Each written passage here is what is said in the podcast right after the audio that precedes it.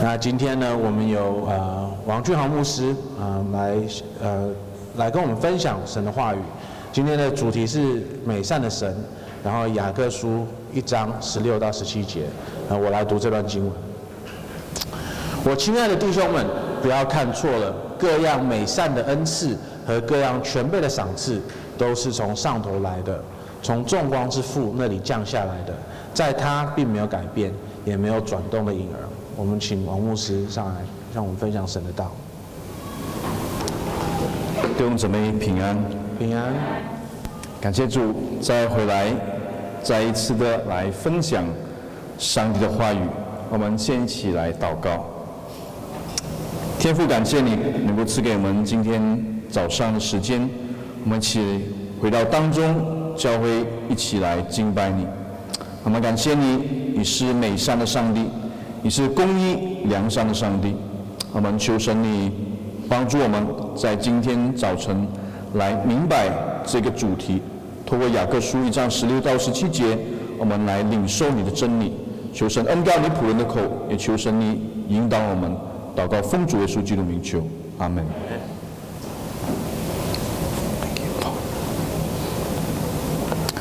好，神有许多的属性，对吗？啊，属性。啊，有些人会想到哦，神是慈爱的神，神是爱，神是公义的神啊啊，更重要或者说神不要忘记，神也是圣洁的神啊。那但今天我们来思考一个主题哦，就是神的美善啊，特别从雅各书一章啊十六十七节。啊，但是雅各书一章十六、十七节，当谈到神的美善的时候，啊，我们要知道雅各书的主题或者它的这个 context，啊，就是它的处境是什么？啊，雅各书，哦，我已经来这边讲了一段时间。雅各书，啊，如果你记得话，它有一个主题，就是什么是真实无为的信心？啊，真实无为的信心是众人能够看见的。是从而，因作主基督为我们的罪死在十字架上救赎我们，啊，赐给我们一个重生的生命，啊，当然这个圣灵的工作，啊，让我们在生命重新的流露出啊，我们可以在众人看得见的行为、举止、思想啊这样的信心。那当然，在这个主题之下，我们也要看到雅各书这段经文的前文是跟上帝不试探人是有关系的，啊，啊，如果看前文，就从十二节开始啊，到第十五节，那边告诉我们，个人被试探，乃是被自己的私欲牵引、诱惑的。那告诉我们，私欲既怀了胎，就生出罪来；罪既成长、成长啊，就生出死来了。这个我已经在很很久时候，有段时间已经讲过了，啊，他也告诉我们为什么我们不怀疑上帝啊，不是怀疑上帝的美善啊，但是今天要告诉我们，就是这段经文里面啊，特别就是更进一步看到这位神是美善的上帝啊。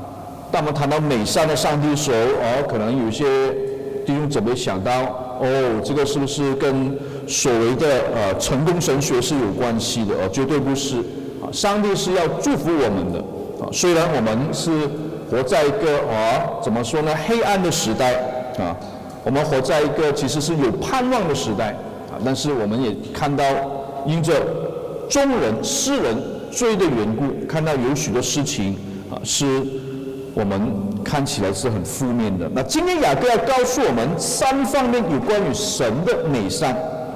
以至能够帮助我们对神的信心啊不疑惑、不动摇啊，并且啊，特别如果你看雅各书开始讲到，特别是跟信徒会常常会在百般的试验当中啊，特别是跟我们的信仰所面对的是有关系的。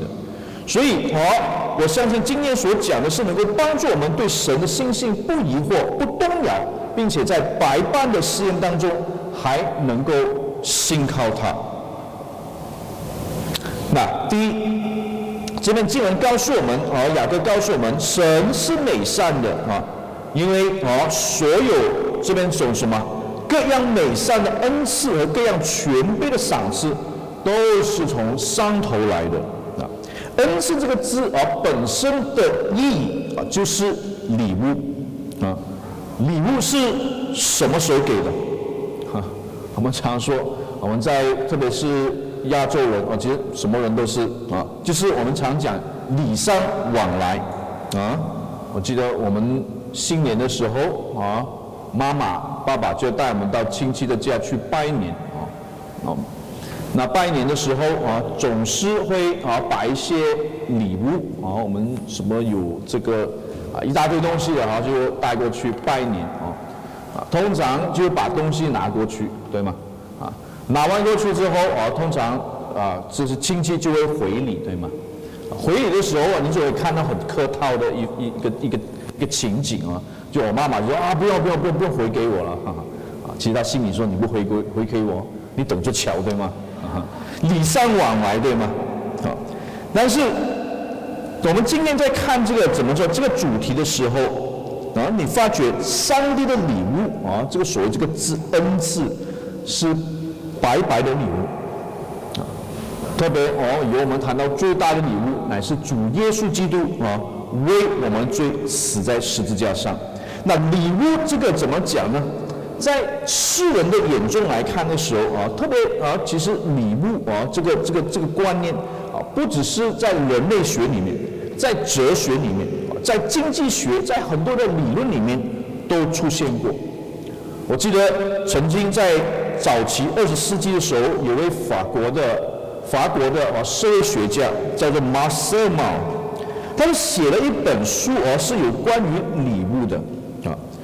这本书里面很特别，他是研究不同的礼尚往来的风俗文化当中，特别是古代的送礼文化当中，他发现基本上有三个世人要尽的责任啊或者义务啊。第一就是送礼，刚才我讲了；第二就是接受礼物；第三就是。回礼啊，就好像我刚才讲的，黄新年的时候啊，拜年啊，因此啊，根据马尔的理论，一般人的礼物啊，都不是白白的给的，或者白白的接受的，都是有不同的表呃，怎么说？不同的动机跟代价应该说，并且马尔就称这种礼尚往来的文化为一种自我人格的表现，自我人格的一种彰显啊，比如说送礼的义务。只不过是一种象征性的行动，啊，为了要表达对某人的好意，啊，所以而比如说，就算某人而不需要那份礼物，啊，如果他不接受他人的礼物，这代表什么？这也代表了他拒绝送礼的好意，甚至是拒绝跟他做朋友，对吗？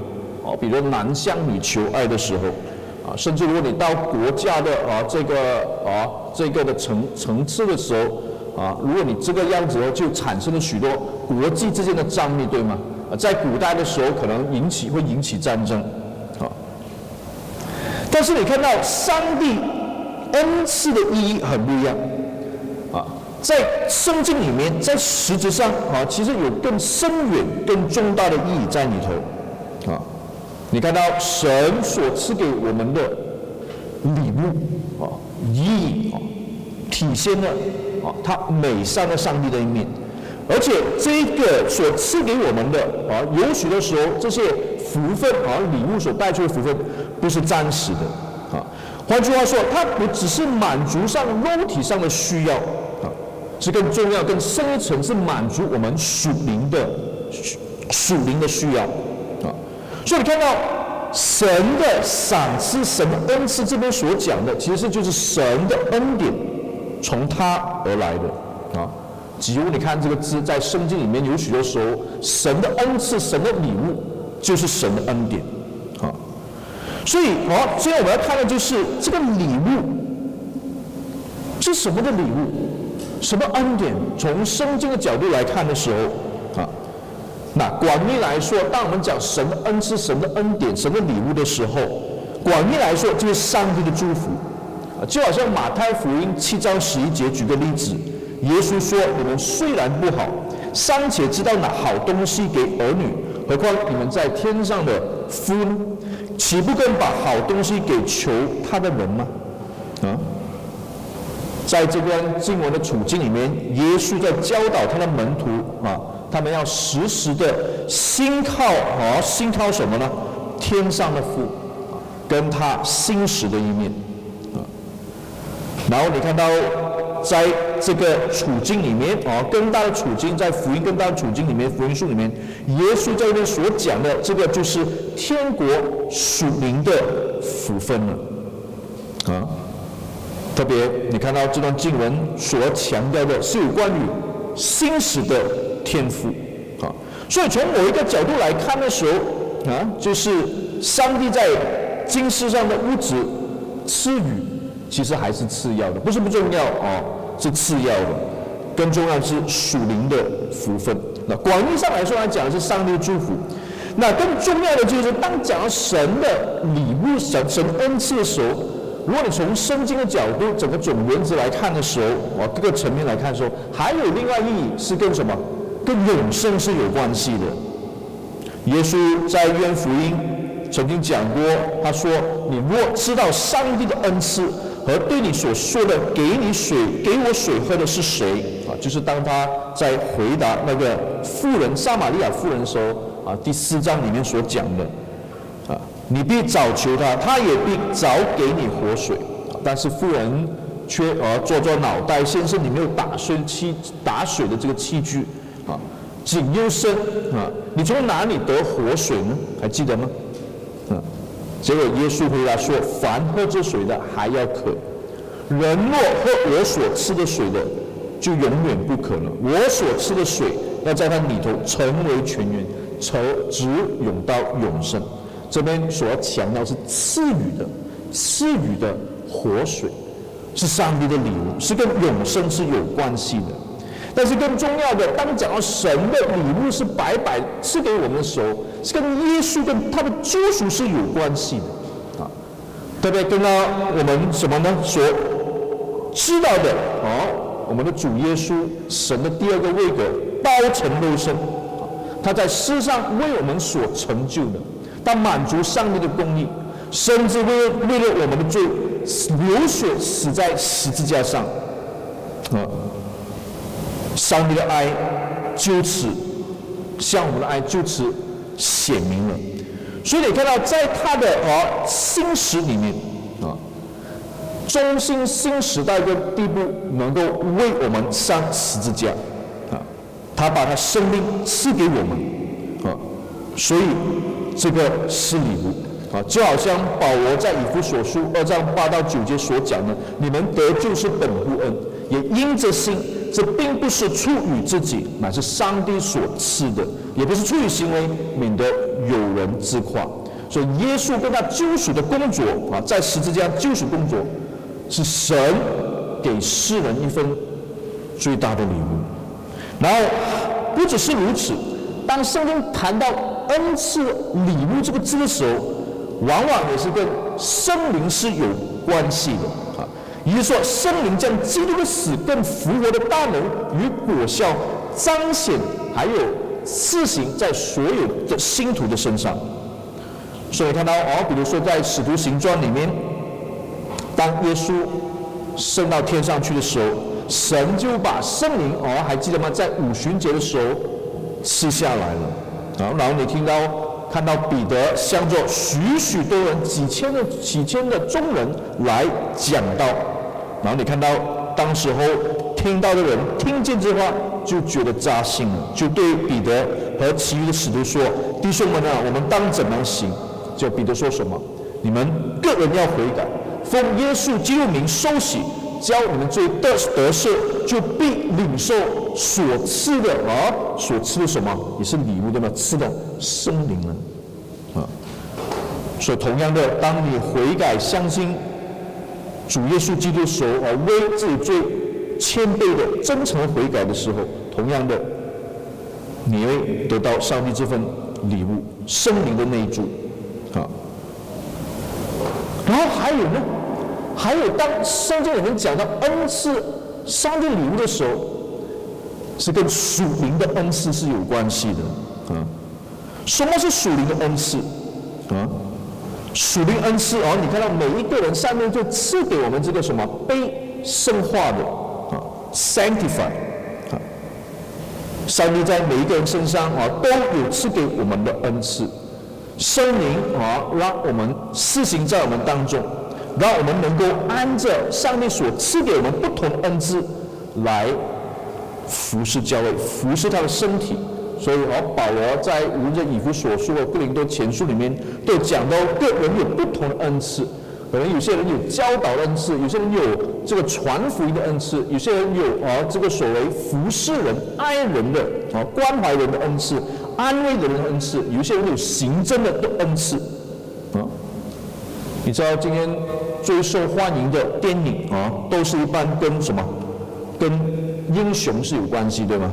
啊，什么超人啊，蝙蝙蝠侠啊，钢铁侠啦，美国队长啊，变形金刚啊，还有很多啊，啊，啊，你看起来这些电影是很逼真的，啊，但是我我个人认为，啊，每一个基督徒都是这种超人，因为上帝所赐给我们的恩赐，让我们啊能够与一般不信主的人不一样啊。我们能够用我们的恩赐来服侍上帝，啊，这个是神给予我们的礼物，神给予我们的礼物，好，那这是第一方面啊。当我们讲到神是美善的上帝的时候，那所以我们不要而忽略了这个是神所赐给我们的礼物。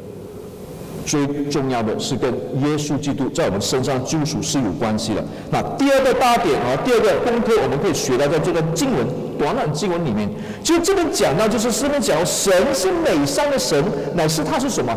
中光之父，对吗？什么是中光之父？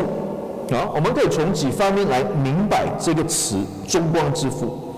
好，那。中光之父啊，第一，你可以从怎么讲呢？从犹太人从旧约的观念来看，啊，你知道犹太人一般讲到这个中光之父的时候，啊，特别是跟雅各书啊这个一章一节里面，哦，你看到就是说，你看到这群人啊，写给雅各写给啊这边说，做上帝和主基督耶稣基督仆人的雅各，请三族的十个支派之人的，啊，所以。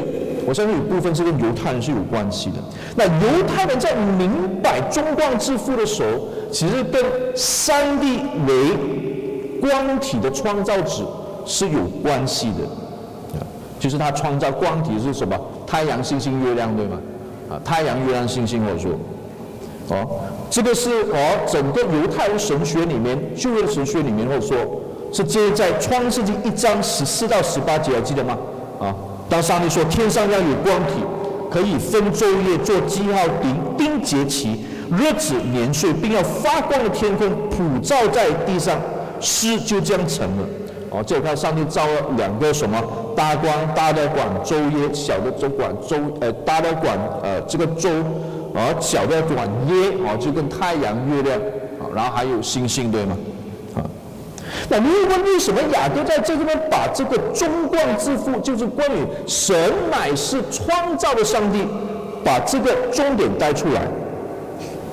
哼，你知道创造乃是神普遍启示和特殊启示的一个平台，意思说我们可以透过上帝奇妙的创造，看见神的普遍启示，上帝也透过他的。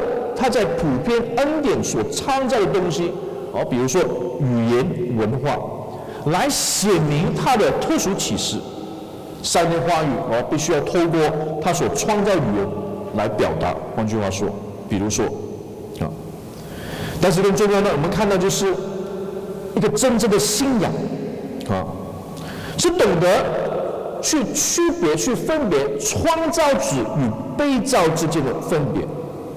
也就是说，当你知道创造子是创造子，被造是被造的，啊，你才懂得神跟世界的关系是什么，或者定位是什么，关系什么，你才懂得神跟其他的被造的活物啊，比如说人跟动物、植物啊之间的关系是什么，啊，还有人跟世界的关系是什么，嗯，圣经告诉我们这个世界。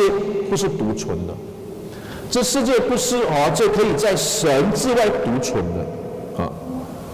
圣经告诉我们，神是独特的，它是一切万物的源头啊。所以你看到在创世纪里面，我们学习到的，我们知道啊，他创造万有啊，是用他的话语来创造的，生灵也参与在其中，我相信生子也参参与在其中。从无到有，所以你看到神说要有光就有光，对吗？啊，要有陆地就有陆地，要有海就有海。那你看到在这个整个创世记第一章的描绘里面，描述里面是没有什么东西可以反对、反抗他的。啊，你看到他所彰显的全能是无限的，从他旨意里面要有定义，要招就招。啊，但是你会问？那创造跟我们而特别在面对百般的试验中的信仰、信心有什么关系呢？啊，当然有关系，因为创造论啊，当我们学习神的创造时，不只是回答了啊万物的所就是什么万物的起源的问题啊，万物从哪里来的问题，不只是回答这个问题啊。创造的教导或者创造也帮助我们去明白什么呢？明白上帝是美善的上帝，上帝是伟大的上帝，对吗？当然，他创造世界，对吗？上帝是有智慧的上帝，上帝是美善的上帝。那在雅各这个处境里面，哦，如果如果你看到这个有关于创造的啊，上帝乃是创造者的这样的教导时候，我相信更能够坚固我们的信仰，坚固我们对神的信靠。那换句话说，上帝是我们创造者，应该成为我们在面对百般的试验、苦难、挑战当中一个很重要的支柱，对吗？啊，如果你看其他的诗篇，比如诗篇当中三十三章、三十三篇里面有讲到。诸天借耶和华的命而造的，万象借他口中气而成的。好，你常看到哦，耶和华怎么个筹算，永远立定，他心中的思念万代长存。啊，以耶和华为上帝，那国是有福的；他所拣选为自己产业，那名是有福的。耶和华从天上观看，他看见一切的世人和他所居住的，哦，往外察看地上一切的居民，那是那造成他们众人心的，留意他们一切的作为。换句话说，你看到在诗篇里面，给我们看到这位上帝不止创造了世界，创造了万物，他也护理了世界，护理了万物。他是美善的上帝，他是有智慧的上帝。啊，换句话说，当我们在面对苦难的时候，我们要想到谁是创造这个宇宙万物的？你知道，我曾经在认识啊，就不是我个人认识，就我读到一个人啊，叫做 Charles Templeton，啊，查尔斯·天普顿，啊，你们可能没有听过这个人。天普敦曾经是这个叫什么？格培林啊，Billy Graham 哦，你们知道格培林大布道教啊啊，是同代的，他是格培林大布教的同工啊，而且是这个叫什么？基督呃青年的其中一个创办人，非常有恩赐啊。其实，在四零年代的时候，他曾经啊，就是跟格培林哦，只是跟这个对，到处去布道。啊，在欧洲大陆去布道，啊，况且啊，这位天普顿对吗？天普顿，他曾经创办一个教会，牧养一个教会，人数多达一千两百人。但是呢，有一天啊，其实他很早就还还没念神学，就去做很多上帝的工作了。但是后来是因为到了普林斯顿神学院去念书。结果他信心就动摇了，啊，学了一些新派的东西，到最后啊，他形容自己不再是信徒了，他是个不知不可知论者，应该做 agnostic。嗯，也就说不可知论者，就是说他可能就是什么可能有神，这世界上可能没有神，不知道，I don't know。啊，所以结果他就放弃他在主里面的信心、信仰了，甚至怀疑神的存在。你问为什么？当时我们那时候就是很好像就是很傻眼、很惊讶的，到底什么事情？我发生了什么事情在在这个天普敦的身上当中？啊，为什么他会放弃信仰？有一次啊，在一个访谈当中。他有一个很有趣的描绘，因为是很可悲。他说，他曾经看过这个生命杂志《Life Magazine》，有一张的图片，好，应该是封面来的啊。在封面里面呢，就是看到有一个啊北非的啊非洲北部啊啊，就像摩哥啊埃及这地方的，有一个啊黑人富人啊啊一个富人啊是黑人来的。那这个图片是告诉我们啊是什么呢？因为那时候是正在有有荒灾，非常严重荒灾存在。那这个这个妇人就是啊，她手中在她怀抱里面在抱着一个死去的婴孩啊，然后她的眼神是望着天上的，望着非常的沉重心情，非常的悲伤啊。然后她看到这图片，她心里在想。怎么会有一个可能性，就是有这个伟大创造宇宙、爱我们的上帝存在呢？他说：“这位妇人最需要的只不过是雨水从天上掉下来的。他说谁掌管雨水？谁掌管天气？啊，他的问那个问题是我们说蛮的啊，就是说他的问问题是啊蛮合理的，对吗？啊，他说不是我掌管的雨水，不是你在掌管雨水啊。”所以，当我看到他说，当我看到这个天普，你看到这照片的时候，他忽然间就有一个感动，说：上帝根本不存在，不大可能会存在。No way，他说。所以结果啊，他之后他写了另外另外一本书啊，那时候蛮有名的，但名字叫做《向上帝说再见》啊，Farewell to God。那我相信这个当然是个很悲的、很可悲的事情，对吗？那我相信普林这个叫做叫什么？天普敦，他还没有搞清楚一个很重要的事实，那就是神是那位创造宇宙的万物的主宰者，但是哦，我们却活在一个已经因罪的缘故而堕落的世界当中。我们这些已经堕落犯罪的、得罪神的罪人，最需要、最需要的乃是神的救赎与恩典。同样的，这个充满罪人堕落的世界本身也等待啊上帝所带来的更新。所以保罗在罗马书八章啊那边十九到二十二节告诉我们：受造之物切望等候上帝的宗旨显出来，因为受造之物伏在虚空之下，不是自己愿意的，乃是因要叫他如此。啊。所以你看到保罗说，一切受造之物一同叹息、劳苦，直到如今。啊，虽然在这个堕落世界上还有天灾人祸，但是不代表什么？不代表说创造宇宙的上帝已经不再眷顾我们了，或者根本不存在。啊，世界的末了还会来到，啊，但是这不代表世界的末了永远不会来，对吗？从神的角度来说，今世的苦难，在神的救赎计划里面，还是有他的目的的。所以你必须要看到那个方程式里面，你没有把那个美善的上帝、创造的上帝、跟有智慧的上帝好放进去，难道上帝不能使用苦难吗？来达成，不只是彰显的荣耀，达成他在我们身上的美意吗？许多人不能接受天灾人祸所带来的悲剧跟事实，因为他们没有用星星的眼睛去看到一个更宏观的事实，就是上帝的救赎计划而上帝的救赎进程还在进行当中，对吗？你不懂明天发生什么事情，你也不懂五年后、十年后、五十年后、一百年、一千年后发生什么事情，对吗？神是美善的，因为他是我们的创造者，就好像这段经文所讲的。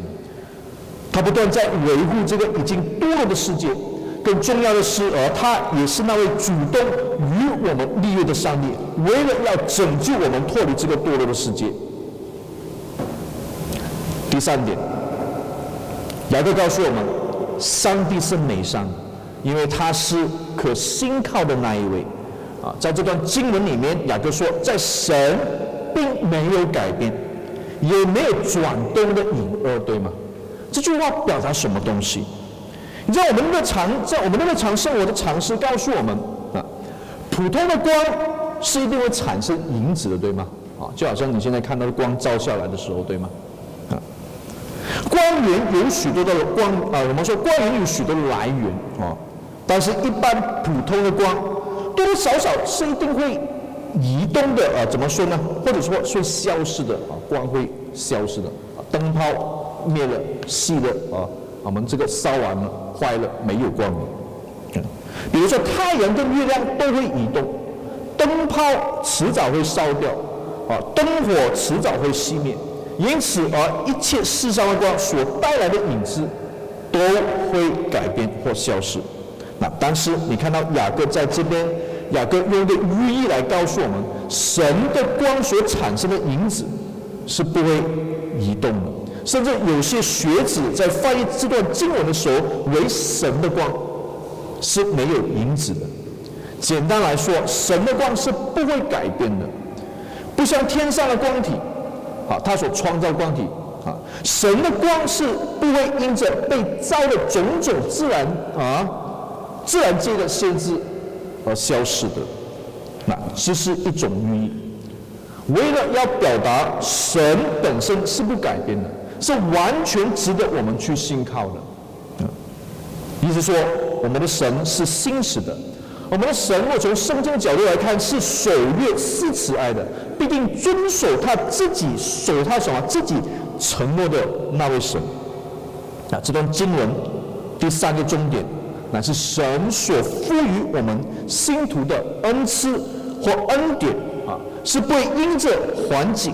环境或者一些人为的因素而改变的，啊，就好像旧约马太马马基书啊，现在马基说，我耶娃是不改变的啊，第三章第六节，嗯，或者希伯来书十三章八节，希伯来书作者也同样告诉我们，耶稣基督绝了今了一直到永远是一样的，啊，我曾经研究过一位清教徒，十七世纪清教徒叫 Thomas Manton 啊。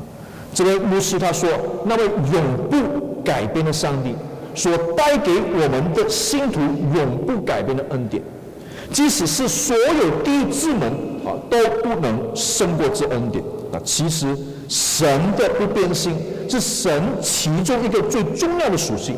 那对于同样在这处境里面，落在百般试验的信徒，更是来的重要。但是，亲爱的弟兄姐妹，话说回头。”到底什么是神的不变性？或是或者说更具体说，神的不变性是指什么东西？嗯，如果我们仔细看到我们的圣经，我们不然会发现啊，圣经告诉我们，我们的神其实也会改变啊。比如说，《创世纪》第一章第一节，神呃就在这边第一章第一节就告诉我们，起初神创造天地。这就是说，神从没有创造到创造。我们常常会用一个词，从无到有创造，从没有到有，那这不是改变吗？嗯，圣经也告诉我们，神会来到我们人间，也会离开我们。有时候他们他们会在怎么有时空的来彰显，他会在时空的彰显他自己，甚至向我们的先知跟使徒启示他的话语。但是有些时候，神好像隐藏了自己，对吗？因此有时候你会看到圣经有些时代，神是完全沉默的，啊，就好像旧约跟新约之间，啊，四世纪跟撒母耳之间的时时代，上帝沉默了。有些时候你看到神在他的怒气里转眼不顾他的子，也也没不顾他的子民，却有另外一些时候，神在他恩典当中回心转意。再次眷顾的他的百姓，啊，比如说你看到在出埃及记的时候，出埃及记的时候，我们看见我们的神因着以色列人的顽固悖逆啊，本来要把他们所有都消灭掉了，只剩下摩西的家族，并且要使摩西家族强大起来，啊，但是经过摩摩西的代求之后，啊，祈求上帝，为了神自己的名字的缘故，结果神就饶恕了以色列人了。嗯，不只是出埃及记，还有许多旧的经节都类都有类似的记载。神有时生气，然后神又不再，然后神又不再生气了。啊，甚至创世纪第六章第六节啊，记得吗？告诉我们，耶和华那边说，后悔造人在地上。你说神没有改变吗？但是的确是从另外一个角度，圣经也见证了我们上帝的确是位永不改变的上帝。诗人告诉我们，万物一切都会改变，只是我们的上帝永远坚定。其实耶和华这个名字的含义已经告诉我们了，他是自有永有的上帝。啊啊啊！其实这个名字非常复杂的，也就是说，他是过去的上帝。也是现在的上帝，也是未来的那一位同样的上帝，他是创始成终那一位上帝啊。先知以赛亚告诉我们，从开始到末了，我们的上帝是同样的那一位上帝。圣经很清楚告诉我们，神的旨意、神的计划是永不改变的。神非世人，他不从不撒谎，也不后悔，他必定成就他自己所应许的事情。所以到最后你问，到底神的不变性是指什么呢？那我告诉你，从圣经的角度来看的时候，神的神的不变性，特别是指神的本质是有关系的。然后第二，神的不变性乃是特别是指神的永恒计划是有关系的，或者永恒的旨意是有关系的。有许多的哲学家跟神学家在这个议题上已经辩论了好几个世纪了。并且许多的时候，有许多时候所得到的结论是与圣经的教导互相抵触的。比如说，他们不会去区分那创造者不变的本质和被造者的时空里常经常有这种啊变动的本质。而在这个分别，其实在本质上是创造者与被造者之间的一个很大的区别。我常说。神在本质里面是永不改变的，也就是说，神的本质或者说神本身从来不是在一个改变的过程当中，啊，比如说在创始以前，从来没有个时刻神不是神，或者神停止成为神，啊，或者说在开始的时候。神本来不是神，啊，有些人是这样相信，有些神学家是这样相信的。只是后来在这个过程当中，神才变成神，变化成神，啊，或者说一开始的时候，神本来比较不像神，但是经过一个过程之后，才变成圣经里面所说的那位神，啊。但是我告诉你，圣经告诉我们的上帝，我们的神不是这样一位神。早期教父耶利米曾经说。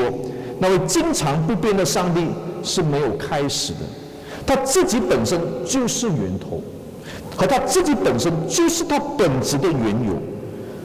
只有被造物，像天使、人、动物还有其他世上东西，才是在这个时空变化的过程里面，他们经常变改变的，特别在寻求安息与满足的事情上，并且只有那位永不改变的上帝。被造者才能到得到找到真正的安息跟满足，啊，所以因此你看到奥古斯丁哦，在他的忏悔录第一卷里面就说到，你股他你股东他乐于赞赞颂你的，因为你造我们是为了你，我们的心如不安息在你怀中，便不会得安息了，嗯。You made us for yourself, and our hearts is restless until they can find rest in you. 啊，所以亲爱的弟兄姊妹，只有神在的本质里是永不改变的。啊，这是为什么圣经多处经文常常称神为我们的磐石。然后第二，神的不变性乃是指他永恒的旨意。上帝在永恒的旨意和计划里面是永不改变的，这跟他的本质和属性是息息相关的。啊，换句话说，在神的永恒旨意里面是没有新的旨意和新的计划，在神永恒的救赎计划里面，只有一个永不改变的旨意。啊，如果这样，有人肯定会问：那我们怎么去解释在圣经里面提到所有有关于神会改变的事情呢？啊，亲爱的弟兄姊妹，其实神的不变性不是死板或者刻板，或者是根据僵硬的这种字面的意义去解释的。换句话说，神的不变性不是等同说神从不会在人类的历史中做出任何的改变或行动，或者说神在他所创造的时空里面从不做任何的行动或施行任何神迹。事实上，我们看到圣经是通过不同的途径来形容神与他被造物的啊之间的关系，或者说互动。啊，因此我们应该这样说：在神以外，一定会有变动；在神与人之间的互动里面，一定会有改变。但是以神自己本身而言，或者以神的本质而言，神是永不改变的。虽然神本身是在永恒里面，啊，你看到神可以选择进到啊被造的空间里边，同样的，啊，虽然神是无穷的伟大，对吗？神可以选择啊降临在他被造的时空里面，啊，甚至在旧约所说的，像旧约所说，神可以降临在人手所造的帐幕里面，与他的百姓同在。甚至在新约里面所说的“道成肉身”，对吗？我们的耶稣基督住在人间，升天之后，透过圣灵还住在我们信徒里面，常与我们同在。所以我们常用那那句话什么：“以马内利呢，对吗？”就神与我们同在。但是在神的永恒当中，却是没有时间啊，受时空的约束，应该说。在神的伟大里面是不能用空间去衡量的，在神的本质里面是没有改变的痕迹啊，浪迹和痕迹的。而且在圣经里面，神时常用一种叫我们叫做什么“人神同行法”来形容他自己好像人一样啊，为了我们常说辅救卑微，辅救我们这些有限的理性啊的人，让我们更能去去明白什么他的旨意。这就解释为什么圣经里面时常会提到，比如说神有手啊，有脚啊，神有眼泪，神会后悔等等啊，像人一般的来形容神。所以因此，当我们在圣经当中读到神本来要消灭某些人，但是后来又改变主意了，表面上哦，你看到神好像是三心两意，对吗？或者说他已经改变了当初的决定了，但事实上这样子的改变。必须要在神所创造的时空里面，和神与人啊被造之间的互动的这个层面去理解，你才能明白其意义。换句话说，这样的改变必须要在一个特定的处境里面，a specific context 去发生，才是理所当然啊。这样的因为上帝才是我们的上帝。所以啊，可是人在悲遭的时空有任何的改变，这永远不能改变神在那永恒旨意，特别跟他救赎计划是有关系的啊的决定，特别是呃跟他与他在创始以前那些为他已经拣选子民所设立的救赎计划。哦，你要早期的教父常常用很多东西来形容这个神的不变性。奥古斯丁是就用太阳来形容神的不变性啊，有些啊甚至用啊，比如说啊，这个这东西这比喻不是最好，但是可以帮助我们明白一些这样的啊改改变跟不变之间的啊的关系啊。比如说一枚银币里面啊，一枚银币你看上去银币，银币哦，你是银币里面有价值对吗？对吗？啊啊但是银币是银币，无论价值改变多少。Thomas Aquinas 教导我们什么？他说就好像珠子，啊，你左看右看都是珠子，啊，这些东西都是最完美的。但是这些例子却告诉我们，有些东西在与其他东西关系上是可以改变的，但是以这些东西本身而言，在某个层次上是不改变的。啊，亲爱的弟兄姊妹。这一切都跟雅各所说所说的，在神并没有改变，也没有转动的影儿是有关系的。为什么？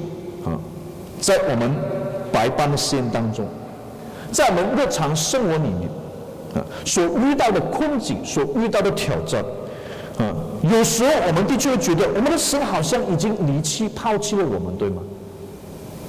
我想，大部分信徒可能在那一生人当中都会有类似的经验，对吗？类似的感觉，非常孤单。在某些情况之下，有时候你会想到，呃，上帝已经为我找到一条出路，出路了。但是后来才发觉，竟然是一条另外一条死路，对吗？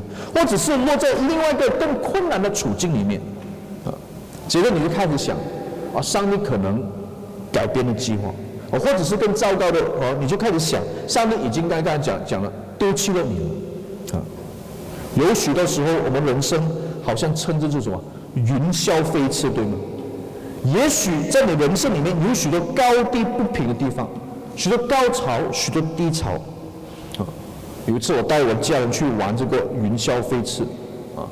但是后来发觉自己不能不能接受这个，啊，做小朋友就好了，大人都不敢做。啊！所以。我们相信，我们的人生就好像坐云霄飞车一样。对于某一些信徒，上帝要把他们放在最快、最刺激的云霄飞车里面，为了要熏陶你成为天国的精兵。但是对于某一些信徒，神却把他放放在那种幽童的云霄飞车里面。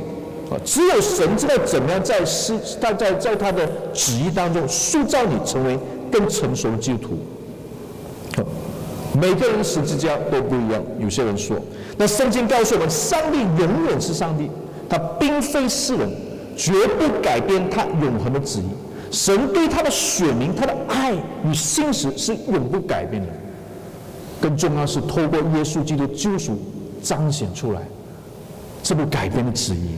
那位在创世以前就拣选你我的神。那那仍然是那位呼召你接受耶稣基督成为你个人救主的那位上帝，那位创造宇宙万物的神，也是引导你进入百般试验当中的那位上帝，那位让你在人生中感觉到好像在做云霄飞车的那位神，也是永远心实带你跟我走过死荫幽谷的那位上帝。愿神赐福你们，我们一起来祷告。天父，我们感谢你，因为我们知道你是那位美善的上帝。我们知道你是那位可以值得我们信靠的上帝，特别是在我们白班落在白班的试验当中。啊，主啊，你不是试探我们的那一位，因为你是完全美善的上帝。求主帮助我们，通过这段经文更加认识你不同的层面、不同的属性。特别是跟你的永远不变心，把最好最美的礼物赐给我们，就是有关耶稣基督为我们追死在十字架上救赎我们的礼物是有关系的。谢谢你，求主赐福于我们，祷告奉主耶稣基督名求，阿门。